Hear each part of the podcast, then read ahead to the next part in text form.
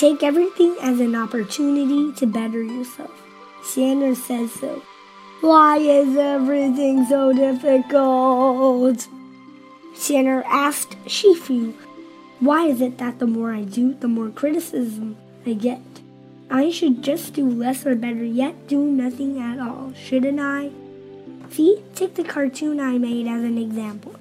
So many questions and comments, so many thoughts and revisions, so many problems and dilemmas, and so much difficulty and challenge. Shifu, please pay some attention to my delicate little heart. At least give me an ice cream or Shifu. Oh, sinner, here we are again. Go away and suit yourself. Below are quoted from my Shifu's new book. Say good things. Master Shi Chung's insight on the path to speaking like a Buddha. Take everything as an opportunity to better yourself. If comments from others are correct, accept them. If not, take the opportunity to cultivate your generosity and tolerance.